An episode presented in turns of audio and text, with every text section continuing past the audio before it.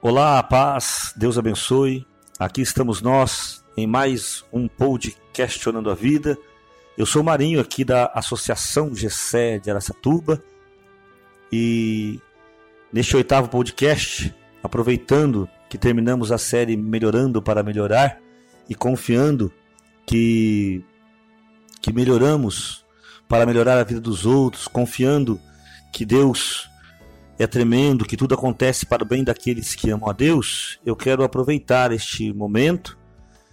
Será um podcast sobre as oportunidades de Deus, os milagres de Deus, as coisas que Deus fez, faz e continuará fazendo. Então, abra o teu coração. Esse podcast está sendo feito pertinho do Natal, mas pode ser ouvido em qualquer época, fique tranquilo, porque eu notei a gente acompanha as estatísticas aqui dos podcasts e a gente nota que o pessoal ouve podcast, o primeiro já, já tem 60 dias e as pessoas continuam ouvindo, então pode ser ouvido em qualquer tempo, mas como estamos pertinho do Natal de 2019, eu, eu gosto de dizer que essas datas festivas são oportunidades de Deus. A gente às vezes despreza, só pensa no lado comercial, Natal, Dia dos Pais, Dia das Mães, aniversário, e a gente não percebe que há um Deus que cuida do universo e que está por trás de todas estas datas. E nós podemos e devemos aproveitar estas datas não para ganhar ou dar presentes, mas para vivê-las com a intensidade da vida, celebrando a vida, como nós falamos nesse último podcast, celebrando a vida que se propõe quando essas datas acontecem. E para que a gente possa viver bem cada data, é importante que nós tenhamos em mente o que cada data realmente significa. O nosso aniversário é aquele momento que Deus traz a alegria depois da dor do parto, né, da dor da espera. O Dia dos Pais, Dia das Mães, não precisa ser um dia comercial, pode ser um dia de muita reconciliação, pode ser um dia de muita celebração, até mesmo por aqueles pais e mães que já não estão entre nós, pelos que já faleceram, as lembranças, ou como diz a palavra, é, aquele momento de passar de geração para geração a história dos nossos antepassados, né? Dia dos Pais, Dia das Mães, a Páscoa, a ressurreição de Jesus e o Natal. O que é o Natal? O Natal, se você pegar a essência do dia, Natal até natalício ou natalidade, é, é, o, é a questão do nascimento, e o Natal é o nascimento de Jesus. Infelizmente, nós perdemos essa essência, principalmente em função do consumismo e em função das figuras que vão entrando, muitas vezes a, também ligadas ao consumismo, principalmente o Papai Noel, a árvore de Natal, os presentes, tudo isso. O presépio hoje é quase que uma figura isolada, que é realmente o símbolo do Natal. E nós não percebemos que o Papai Noel, muitos até ligam a figura do Papai Noel é, até São Nicolau, mas a história é muito diferente. Quando você lê com atenção a história de São Nicolau, é uma boa tentativa, mas não é a realidade. Tanto que o Papai Noel nasceu com roupa verde, depois uma marca uma marca internacional colocou a roupa vermelha, principalmente para nós aqui do Brasil, uma roupa quente, um, um, velhinho gordo que desce por chaminé. Aqui nem chaminé, a maioria das casas não tem. Enfim, mas se você pensa assim, continue fazendo seu Papai Noel. Mas a verdade é que o Natal é aquele momento em que a palavra de Deus fala em João, no capítulo 1, que o Verbo se encarna. Deus se tornou homem. E por que Deus se torna homem? É muito importante que nós tenhamos em mente que Deus tem planos. Deus não tem acidentes, Deus não tem momentos perdidos na história, ele tem planos e ele está no controle de todas as coisas. Se um dia você pegar a sua Bíblia com atenção, lá no livro de Gênesis, no capítulo 3, você vai perceber que ali narra a história da queda do homem. Esta narrativa lá de Gênesis, quando Eva está lá no paraíso e a serpente, ali possuída pelo mal, propõe que ela coma o fruto da árvore da vida. As pessoas até pensam que o pecado ali é o sexo. Se você prestar atenção, o sexo foi inventado no capítulo 1 de Gênesis. E o pecado aconteceu no capítulo 3. O sexo vem antes do, do pecado. O sexo dentro do casamento, ele é legítimo. Não foi a questão do sexo que fez com que Adão e Eva caíssem. A questão é que a serpente faz uma proposta. Preste atenção na proposta da serpente lá em Gênesis 3. Se comer deste fruto, vocês serão como deuses. Está lá. É só você pegar e ler a história da serpente e você vai perceber que a grande tentação, e, e até hoje é a mesma, é de que nós sejamos deuses. Preste atenção na sua vida. Eu não conheço, você não precisa conhecer, mas eu sei que a grande tentação que nós vivemos todos os dias é a de ser Deus. Somos homens e queremos ser deuses. É, é, é isso que nos faz tomar as decisões precipitadas, é isso que faz com que a gente gaste mais do que ganhe, com que a gente tome é, é, certos prejuízos na vida, com que a gente se perca em tantos vícios e em tantas situações. Nós queremos ser o Deus das nossas vidas e, quando não, da vida dos outros também. Principalmente quando somos pai, quando somos mãe, nós achamos que sabemos mais do que Deus o que é melhor para os nossos filhos, para as nossas filhas, e muitas vezes nós nem nos baseamos na palavra, na doutrina, na tradição, só vamos fazendo, só vamos fazendo, porque nós queremos ser deuses. Muitas vezes nem percebemos que queremos, mas no fundo queremos. Quantas orações nossas mandam em Deus, né? não é verdade? Pensa. Quantas orações e a gente fala assim: Deus, o senhor precisa fazer isso. O senhor não pode deixar acontecer aquilo. Essa é a tentação. O que é o Natal? O Natal é Deus querendo ser homem. Isso é maravilhoso, isso é tremendo. Preste atenção no que eu estou te falando. Isso é uma revelação da palavra de Deus. O pecado é o homem querer ser Deus. A salvação é o Deus querendo ser homem. Filipenses capítulo 2, a partir ali do versículo 5, quando fala que Jesus não se prevaleceu do fato dele ser Deus, mas se tornou igual ao homem em tudo, com exceção do pecado, e foi obediente até a morte morte de cruz. Jesus, sendo Deus, quis ser homem para salvar. E nós, sendo homem, queremos ser Deus e assim nos perdemos. Isso é o Natal. Ou teria que ser o Natal. O problema é que a gente vai fazendo a, a, o, o, Natal, aquele momento da preocupação com o amigo secreto, com a ceia, com o Papai Noel, com os presentes e isso e aquilo, e as historinhas, porque as crianças não podem saber. Né? Eu ouço cada absurdo do Natal que eu fico pasmo de ver o quanto pai e mãe mente, engana, para fazer o filho acreditar que o Papai Noel existe. Né? Gente, pensa comigo uma coisa. Veja, é, se você pensa diferente, Deus te abençoe.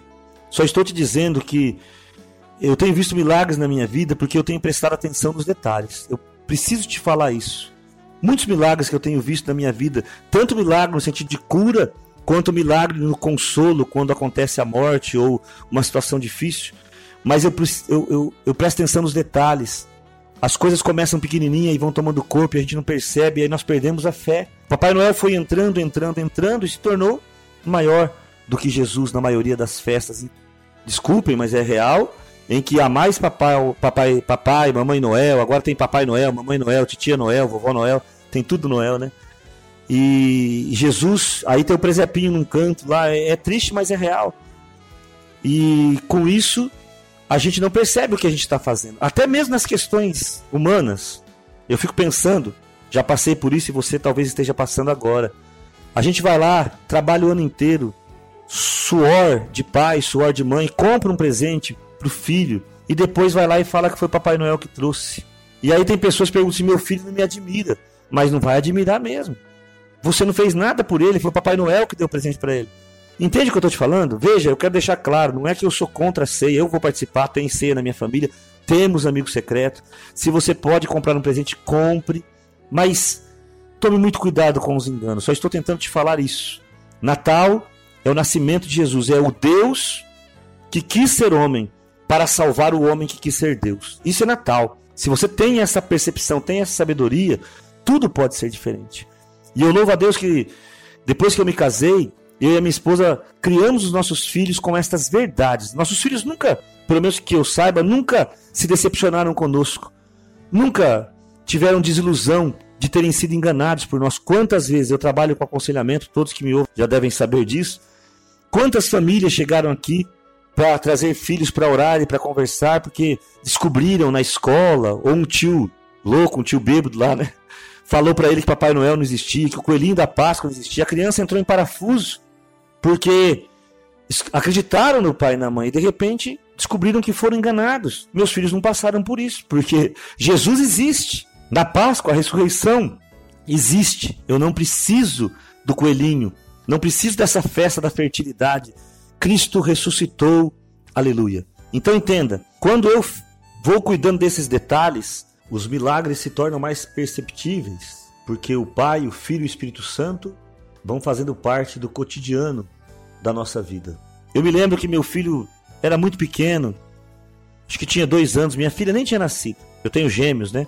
E uma vez caiu uma, eu não me lembro bem, uma sopa, uma água fervendo em cima de um deles, mas caiu assim que, acho que era uma sopa, ficou coisa até grudada na pele, de tão quente que estava, e ele gritava de dor, e eu peguei, coloquei ele debaixo do, da, da água corrente, e comecei a falar para ele assim, filho, aquele Jesus que a gente ora todo dia, aquele Jesus que a gente canta, que a gente louva, ele está aqui agora, você acredita? E ele chorou assim, acredito, pai. Filho, então nós vamos orar, vamos pedir para ele te curar, vamos pedir para ele deixar marca. Pra... E fui orando com ele e lavando aquelas coisas grudando de tão quente que a água estava. E ele saiu debaixo daquele chuveiro sem nenhuma queimadura. Agora eu vou te falar uma coisa: por que, que eu pude orar com ele daquele jeito? Porque para nós era o costume orar. Eu não precisei desesperadamente sair atrás de Deus, sair atrás de Jesus, ir atrás das pessoas que oram. Jesus estava ali conosco todos os dias, então era um costume. E nós não deixamos que esses, que esses atrapalhos, que essas mentiras entrassem na nossa casa. Entenda bem, se você está feliz com o seu Papai Noel, continua firme com ele. Mas eu estou te dizendo que não precisa ser assim. Estou te dizendo que conhecereis a verdade e a verdade vos libertará. Então pensa nisso. Ah, quando você ouvir isso, às vezes tua festa da Páscoa, do Natal, aí está pronta. Amém, meu irmão. Não, não vai ser do dia para a noite que certas coisas acontecem. Continua, se é a tua convicção. Só estou te dizendo que quando você tem o costume, as coisas acontecem com mais facilidade. Por que, que eu estou te contando isso? Já te contei de um milagre, mas eu quero te contar de um milagre, como eu falei no último podcast, de um milagre que aconteceu na véspera do Natal de 1997, quando minha filha nasceu. Minha filha era para ter nascido em fevereiro de 98, mas numa terça-feira dia, dia 9 de dezembro, rompeu a bolsa. Aí minha esposa foi internada e o médico disse que se ela nascesse naquele dia a chance de vida seria muito pequena. Se a minha esposa aguentasse mais um dia, aumentava. Se ela aguentasse até quinta, aumentava mais. E se ela aguentasse até sexta, que seria o dia 12, seria o dia perfeito, porque aí a água já teria secado e não poderia segurar mais do que aquilo. Na quinta-feira, no dia 11, as contrações foram muito grandes. Minha esposa estava internada, sozinha, eu não podia ficar lá, mas ela contando que de manhã ela, o médico passou as contrações muito fortes, chegou até a, a, a, a crer que ia nascer na quinta, ela pediu para a freira levar a Eucaristia.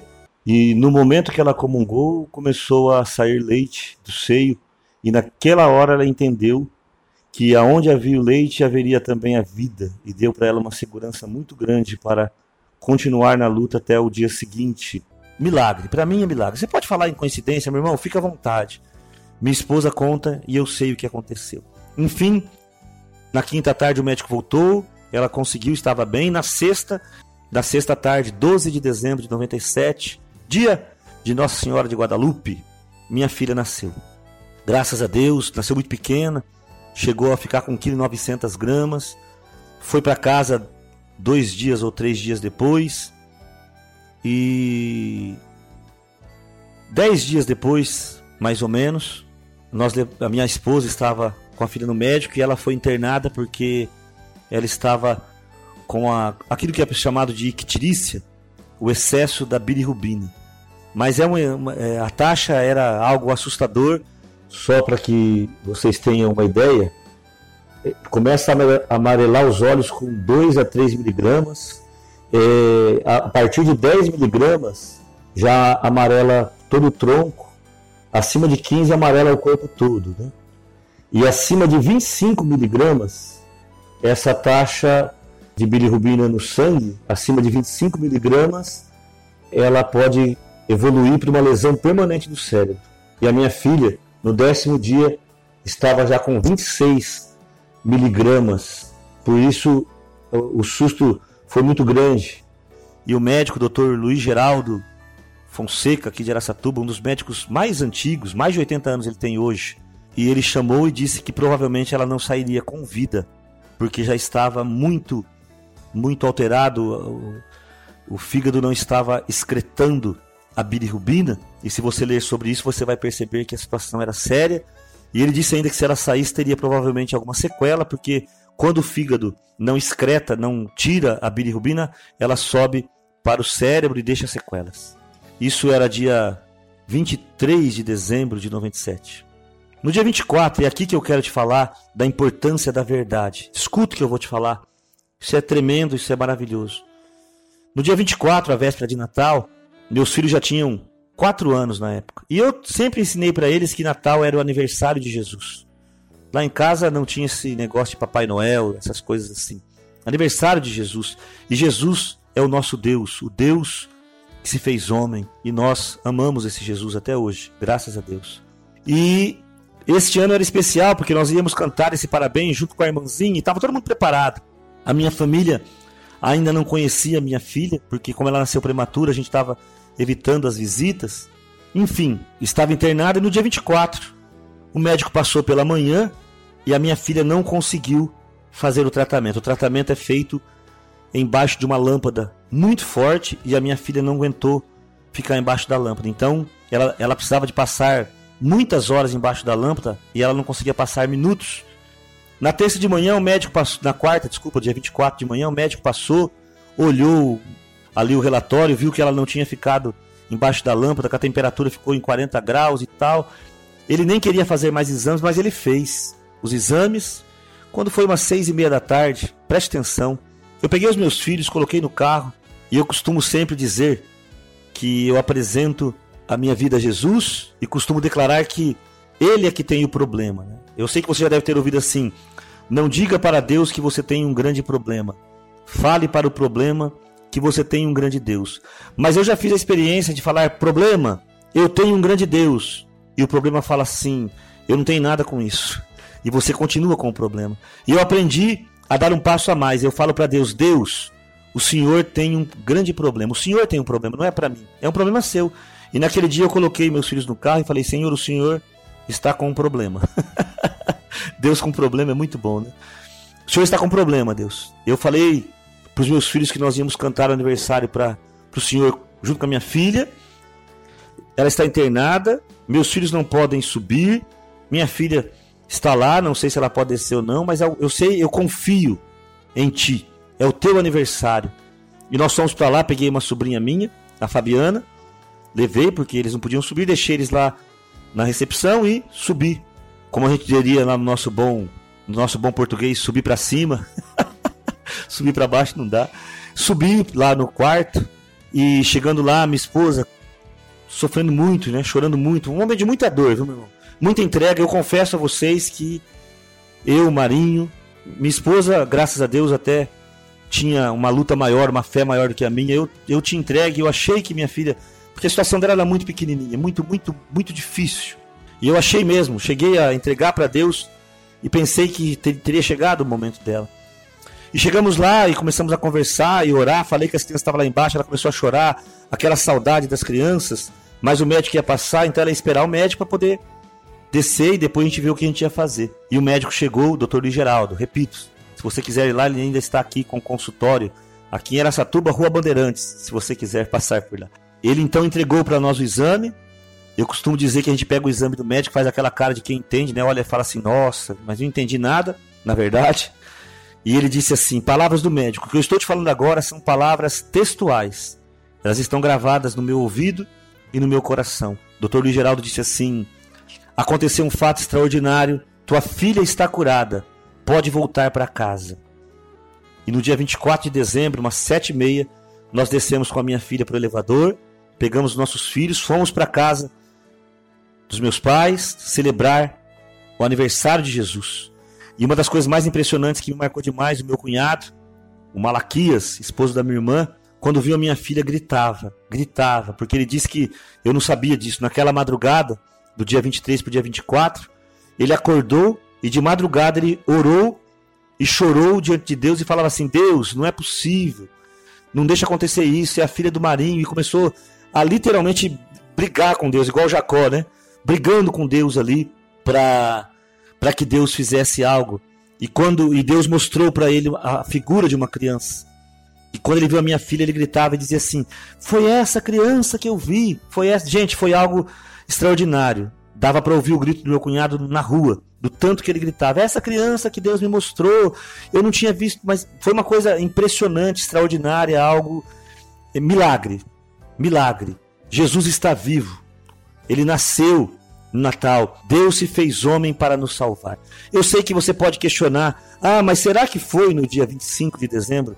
O apóstolo Paulo, quando escreve a Timóteo, ele fala na segunda carta a Timóteo para que Timóteo evite as conversas inúteis e profanas.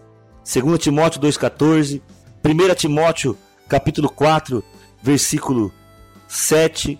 Depois, na carta de Tito, ele repete a mesma coisa. Evita esses tipos de questões todas. Meu irmão, eu não vou discutir, eu não sei se foi dia 25 ou não. Para mim, não faz a menor diferença.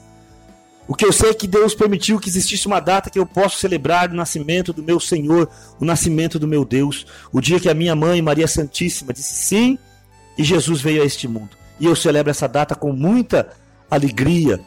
E talvez também você possa até questionar, mas Marinho, e se sua filha tivesse morrido? Pois eu vou te contar, em 99 faleceu o irmão da minha esposa. Alguns anos depois, já em 2003, 2004, eu não me lembro bem, faleceu meu sobrinho num acidente terrível de carro.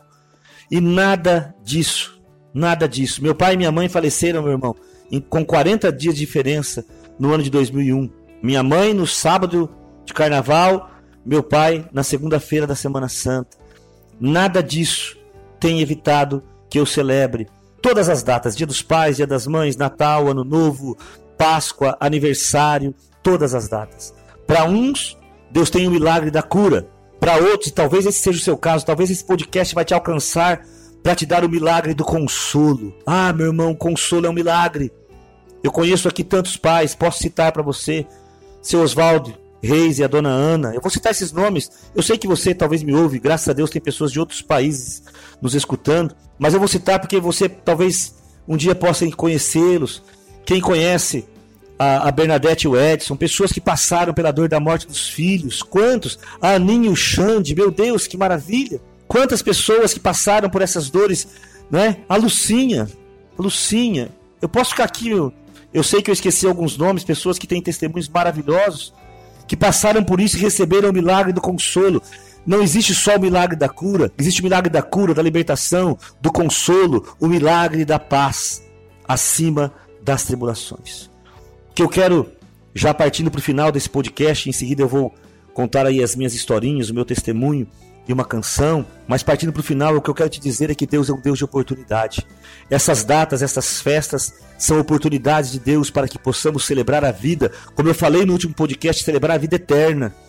Deus me deu o milagre da cura da minha filha. Outros momentos, como a morte do meu cunhado, meu sobrinho, meus pais, de uma maneira tão rápida. Deus me deu o milagre do consolo, o milagre da paz, o milagre da aceitação, o milagre da fé, o milagre do céu, da ressurreição. Quando eu passei pelo desemprego, quase três anos pelo desemprego, Deus me deu o milagre do sustento, mesmo quando eu não estava trabalhando, o sustento da cesta básica que eu recebi através de irmãos. Milagres, milagres de todos os tipos e em todas as situações, porque ele é um Deus de oportunidade. E as nossas tribulações, ainda que elas sejam as mais duras, as mais difíceis, elas servem para que nós possamos experimentar o milagre em toda a sua dimensão. Deus nos ama, Deus nos ama. Com um profundo amor, Deus nos ama. Então que o teu coração agora se abra, chegando ao final desse podcast. Agora, logo depois do Natal e de férias, talvez vou demorar uns 15 dias para lançar o próximo, já está sendo preparado com muito carinho. Então que você possa aproveitar com esta canção e com este testemunho, com essas histórias e com tudo que eu passo, que eu possa partilhar e que você aproveite a oportunidade de cada data. Cada data. Quando se apresentar uma data para você, tente perceber o que Deus quer. Dia dos pais, das mães, dos namorados, das noivas, é, todas as datas, aniversário, ano novo, Natal, Páscoa, tudo. É uma oportunidade que o Senhor te dá para recomeçar a sua vida nesta presença santa.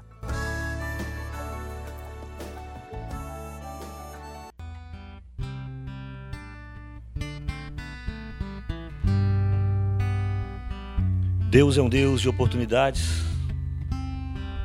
Eu vou compartilhar uma história que eu creio que a maioria conhece, mas é muito propícia para este podcast.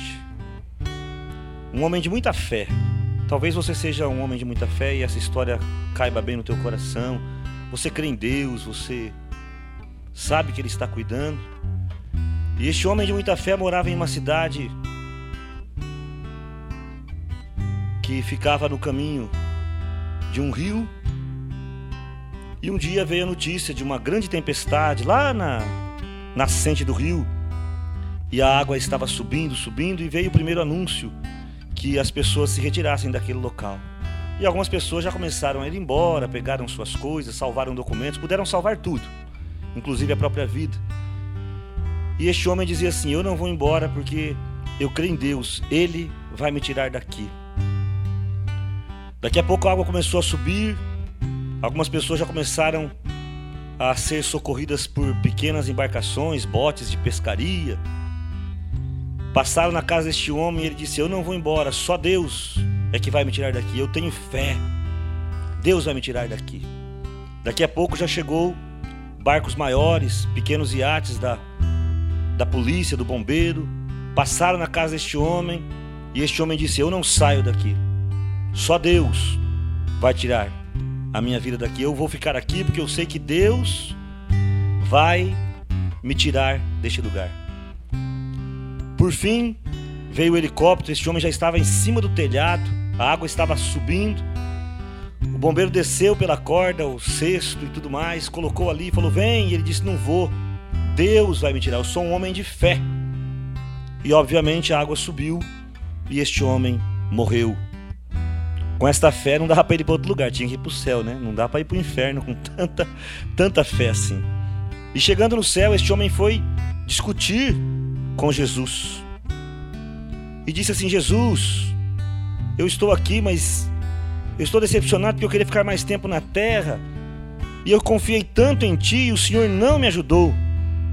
E Jesus então falou para este homem: Eu mandei o anúncio no rádio, eu mandei o bote pequeno, Mandei o corpo de bombeiros com um barco grande, mandei o helicóptero. Muitas oportunidades eu te mandei. No entanto, você não aceitou. Não é Deus que não faz, não é Deus que não dá oportunidade.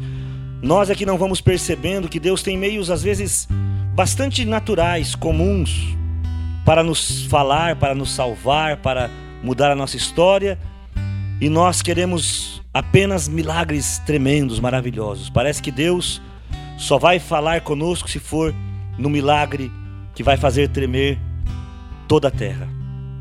Deus é Deus de oportunidade. Pensa em cada data, todos os anos se renovando. Pensa, cada celebração que Deus permite. Eu fico pensando, dia dos pais, dia das mães, quantas vezes é a oportunidade de nós pedirmos perdão aos nossos pais ou de nós pedirmos perdão aos nossos filhos. E a gente às vezes fica ali emburrado. Quando então os pais morrem ou quando a gente passa pela dor da morte de um filho, aí parece que esses dias não fazem mais sentido, como se a vida tivesse terminado. Deus não é Deus de mortos, ele é Deus de vivos, diz a sua palavra, e eu creio nela. As oportunidades vão sendo dadas todos os dias, todos os dias. Na verdade, cada dia é uma oportunidade. Mas as datas, ah, como são oportunidades tremendas e maravilhosas de recomeço. Eu fico pensando se não houvesse ano novo. Se nós estivéssemos hoje vivendo aí já o dia, sei lá, o dia 600 mil. Já pensou? Quando que nós iríamos parar para refletir se não houvesse os anos novos, os meses, os aniversários. E aí a gente vai perdendo as oportunidades. Natal, então, nem se fala. Que oportunidade temos de celebrar o nascimento do nosso Deus. O Deus que se fez homem para salvar os homens que quiseram ser deuses. Maravilha! Que o teu coração agora se encha dessa paz e aproveite esta oportunidade. Talvez seja o primeiro Natal que você passe sem a pessoa que você ama. Talvez você vá ouvir isso perto do aniversário de alguém que você ama e você fala: "Não tenho motivos". Tenho motivos. Tenho motivos porque eu creio na vida eterna e este Natal, este aniversário, este ano novo, essa Páscoa, esse Dia dos Pais, Dia das Mães, é uma oportunidade que eu creio Deus está me dando para que eu possa recomeçar, para que eu possa refletir, para que eu possa viver dias melhores. Oportunidade de Deus. Deus te abençoe. Eu vou cantar uma canção muito antiga. Eu aprendi essa canção em 1987, 88. É uma canção do grupo Vencedores por Cristo muito abençoada. Esta canção me ensinou a beleza, a grandeza do Natal, do Jesus que mudou a minha história. Uma canção que durante todo o ano eu canto, né? Várias oportunidades eu vou cantando porque ela me lembra o quanto esse Deus fez por mim quando se tornou homem. A oportunidade que ele está me dando agora, hoje, hoje, nesse momento que você está me escutando. Que oportunidade temos de recomeçar. Deus te abençoe. Deus te abençoe todos os dias da sua vida. Aproveite as oportunidades, aproveite as datas. Se você tem alguém que você precisa perdoar ou pedir perdão, aproveita. Se você tem alguém que está distante, que faz tempo que você quer conversar, aproveita. Se você está precisando recomeçar, aproveita. Deus te abençoe. Deus te abençoe. Ouça a canção, vale a pena, vale a pena. Vale a pena. Abra o teu coração e escuta o que Deus quer falar para você. Nas estrelas vejo a sua mão e no vento ouço a sua voz. Deus domina sobre terra e mar ele é pra mim. Eu sei o sentido do Natal, pois na história tem o seu lugar. Cristo veio para nos salvar, porque Ele é pra mim. É que um dia o seu amor senti, sua imensa graça recebi. Descobri então que Deus não vive longe lá no céu sem se importar comigo. Mas agora ao meu lado está. Cada dia sinto seu cuidar, ajudando-me a caminhar.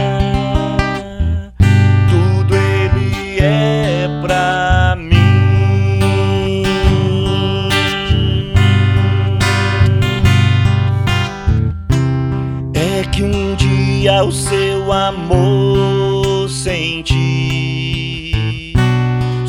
sua imensa graça recebi.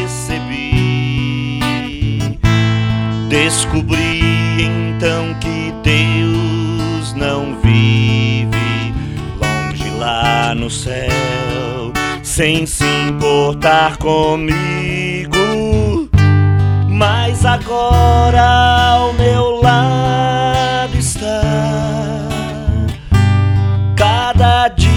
sinto seu cuidar, ajudando-me a caminhar.